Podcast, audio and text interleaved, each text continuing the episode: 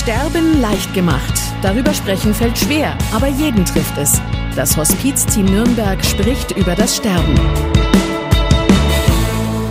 Mein Gesprächspartner heute ist Diakon Dirk Münch. Er ist der erste Vorsitzende des Hospizteams Nürnberg. Wir klären zuerst die schwerste oder die leichteste Frage. Was macht das Hospizteam Nürnberg? Fangen wir mal ganz leicht an, würde ich sagen. Wir versorgen Menschen am Lebensende, egal ob es der Schwerkranke oder Sterbende ist, ob es Kinder sind, ob es Menschen mit anderen körperlichen Einschränkungen sind, aber natürlich auch deren Angehörigen und natürlich alles, was noch drumherum ist. Das würde ich sagen, ist mal die leichte Version davon. Die eher schwierige ist, ähm, dass das Feld noch viel, viel größer ist, weil so viele Menschen an unterschiedlichen Stellen ihre letzte Lebenszeit verbringen und wir versuchen sie da zu begleiten. Nur ein Beispiel, wir begleiten auch Menschen, die obdachlos sind. Wer meldet sich bei Ihnen? Die Angehörigen, die Menschen, die betroffen sind, die Ärzte? Eher die Angehörigen. Also der Betroffene oder die Betroffene eher selten, weil sie, und das ist vielleicht ein bisschen der Nachteil, sich sehr spät rühren. Das heißt, wenn Familien sich rühren, ist schon viel im Sterbeprozess passiert und dann rühren sich die Angehörigen, weil sie merken, sie kommen mit der Situation nicht mehr zurecht. Es kann sein, dass der Hausarzt auf uns verweist, Sozialdienste zum Beispiel, Pflegestützpunkte, die verweisen alle auf uns und dann kommen, kommen wir mehr zu den Menschen als sie zu uns, weil direkt vor Ort kommt selten jemand. Wir müssen eher nach Hause zu ihnen. Hospizteam Nürnberg klären wir die Frage, wie die Organisation funktioniert.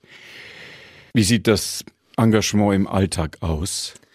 Wir sind grundsätzlich ein Verein, aufgebaut mit einem Vereinsrecht. Ich bin ja der erste Vorsitzende. Wir haben Mitarbeiter, die dann qualifiziert sind als Palliativ-Care-Kräfte und die gehen als erstes in Familien hinein, schauen, welch Bedarf sind da, wer braucht eigentlich eine Unterstützung. Es ist nicht zwingend immer der schwerkranke Sterbende, sondern auch der Angehörige vielleicht, der mit der Situation nicht mehr zurechtkommt.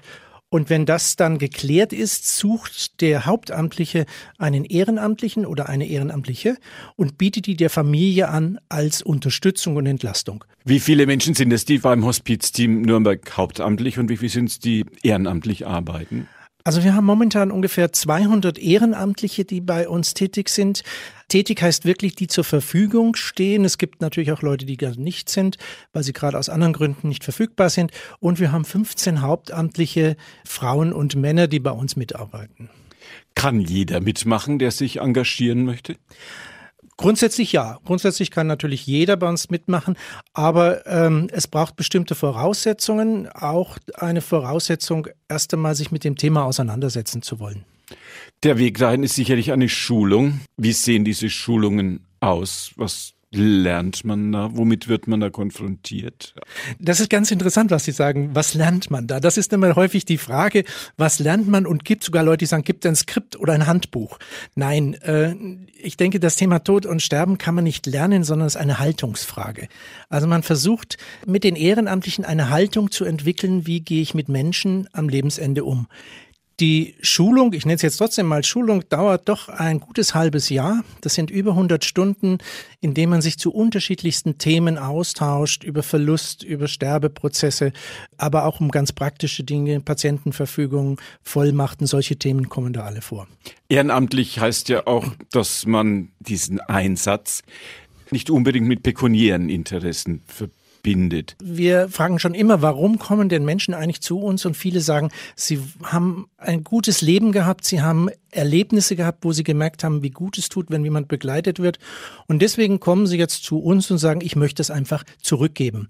Was auffällig ist in den letzten Jahren, letzten Jahren heißt fünf, sechs Jahren, wir haben ein deutlich jüngeres Potenzial, das zu uns kommt. An Ehrenamtlichen. Jünger heißt zum Teil 20, 25 Menschen in Ausbildung, in Schulung noch, die sagen, ich habe ein tolles Familienleben, also Elternhaus gehabt, das hat alles gepasst und jetzt möchte ich gern was zurückgeben.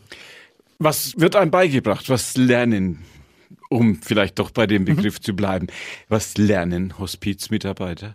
Ja, Einmal natürlich ganz pragmatische Themen, Rechtsfragen. Sie gehen zum Bestatter zum Beispiel, um festzustellen, was macht denn ein Bestatter? Weil das können Fragen sein, die so in einer Familie auftauchen.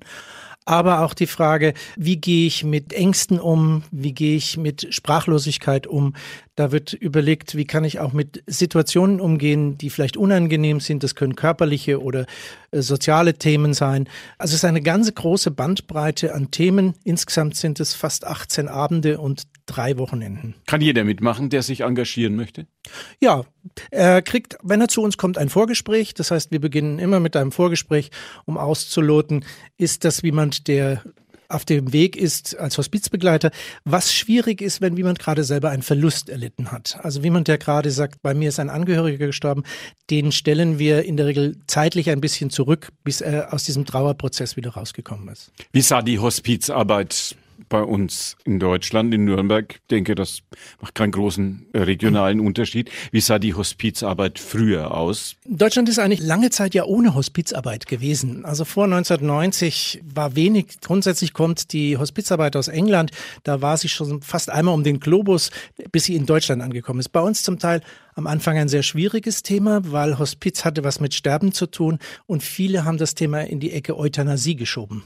Und da haben wir natürlich eine, sag ich mal, gesellschaftliches Erbe und es hat lange gedauert und ich kann mich noch gut erinnern, dass ganz am Anfang, wie wir hier angefangen haben, 1992 in Nürnberg, so immer das Gefühl habe, wenn die Hospizler kommen, dann muss man schon sterben.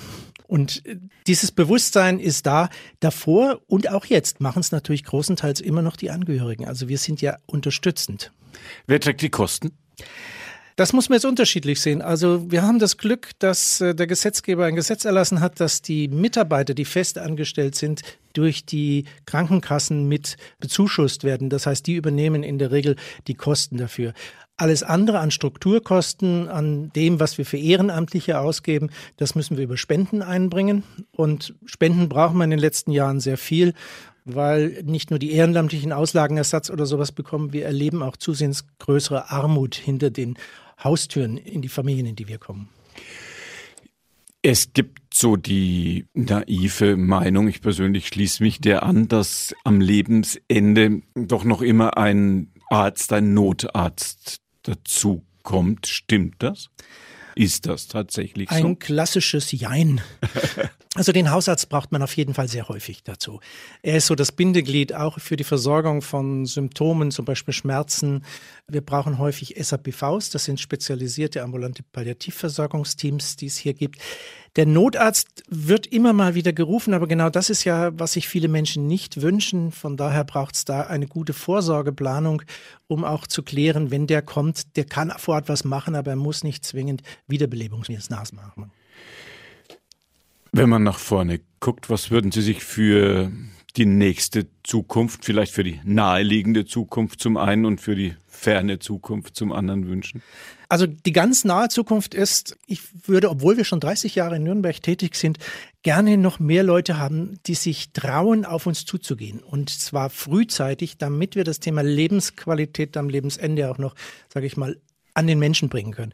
Weil wenn der Mensch schon im Bett liegt und immer mehr ein Pflegefall wird, ist Versorgung natürlich ganz, ganz schwierig. Und mein Traum, mein wirklicher Traum wäre, dass wir irgendwann mal kein Hospiz mehr brauchen. Nämlich, dass der Nachbar oder die Nachbarin es wieder als wichtig empfindet, zu sagen, da stirbt jemand und ich kümmere mich drum vom Einkauf, vielleicht bis zur Begleitung.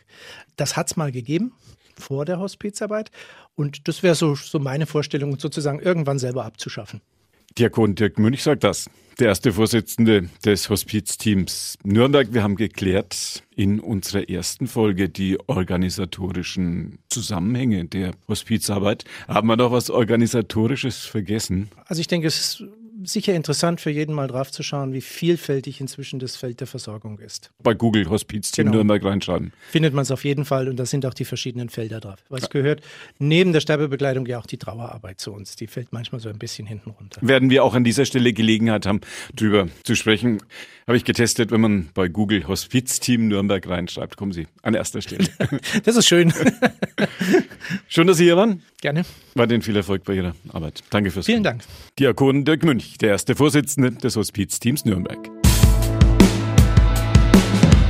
Sterben leicht gemacht. Darüber sprechen fällt schwer, aber jeden trifft es. Das Hospizteam Nürnberg spricht über das Sterben.